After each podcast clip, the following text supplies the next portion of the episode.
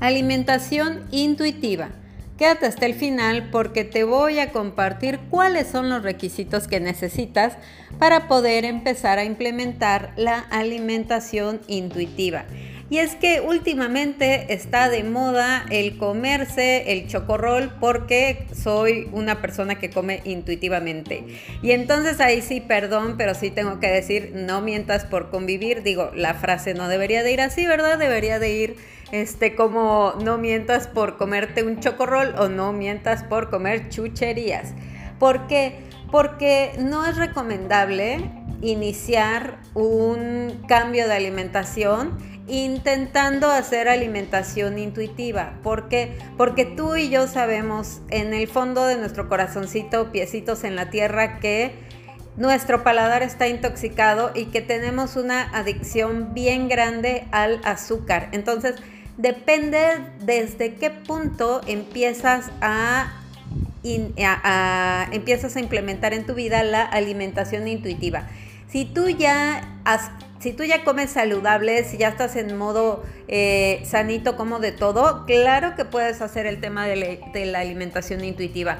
Pero si tienes problemas de salud y estás en ese rollo de que, ay, el body, el body positive, all you can eat, o sea, todo lo que te puedas comer, la verdad es que no es tan recomendable porque solamente estás eh, fomentando el trastorno por atracón. No hay otra manera de decirlo, o sea, solo estás poniendo una excusa para poder seguir comiendo cosas que, están llenas de azúcar.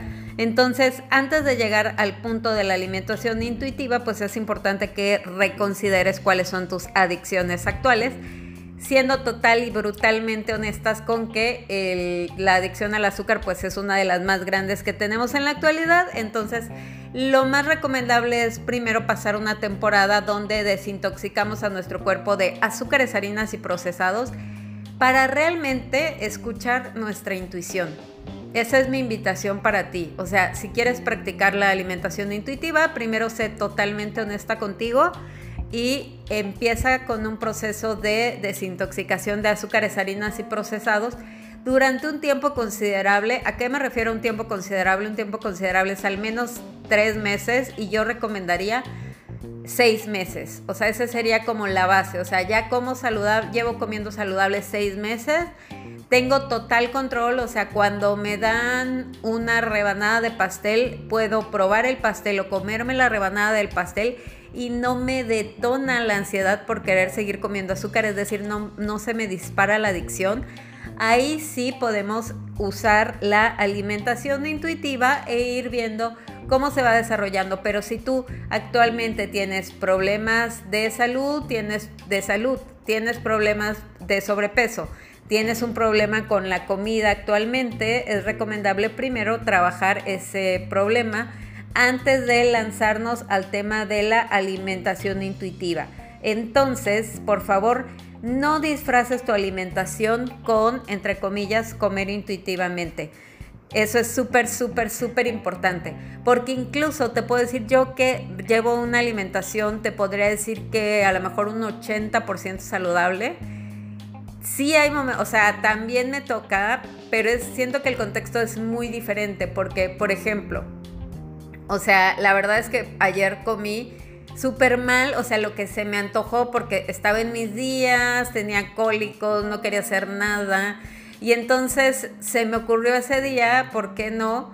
comerme una rebanada de pastel de chocolate keto, no, ni siquiera un pastel normal. O sea, de la reunión que, que, tuvimos, que tuve con mis clientas el fin pasado, que hicimos un brunch, sobró pastel de chocolate sin azúcar, sin harina, sin procesados, un buen pedazo de pastel de chocolate. Y la verdad es que tenía demasiado antojo, entonces me puse a ver una serie que se llama Poco, Poco Ortodoxa. Me encantó la serie y me, o sea, estuve horas acostada en la cama comiendo pastel de chocolate viendo la serie.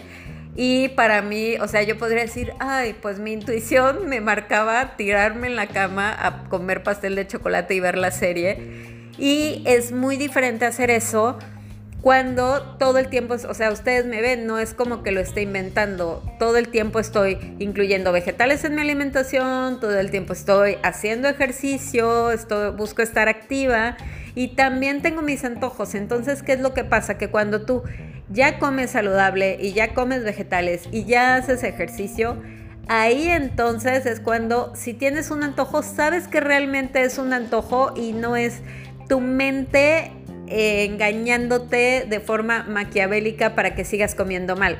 Porque si todos los días comes intuitivamente un pastel de chocolate, pues definitivamente eso no es comer intuitivamente, eso es alimentar una adicción. Entonces hay que tener cuidado con cómo usamos el tema de la alimentación intuitiva.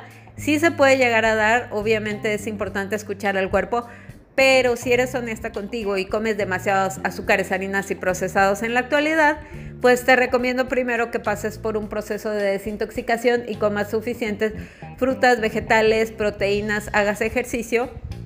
Y después empezamos a implementar el tema de la alimentación intuitiva.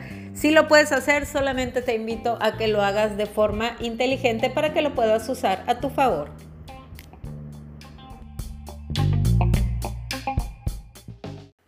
Esperamos que hayas disfrutado el tema del día. Te esperamos mañana con más Rutina Saludable.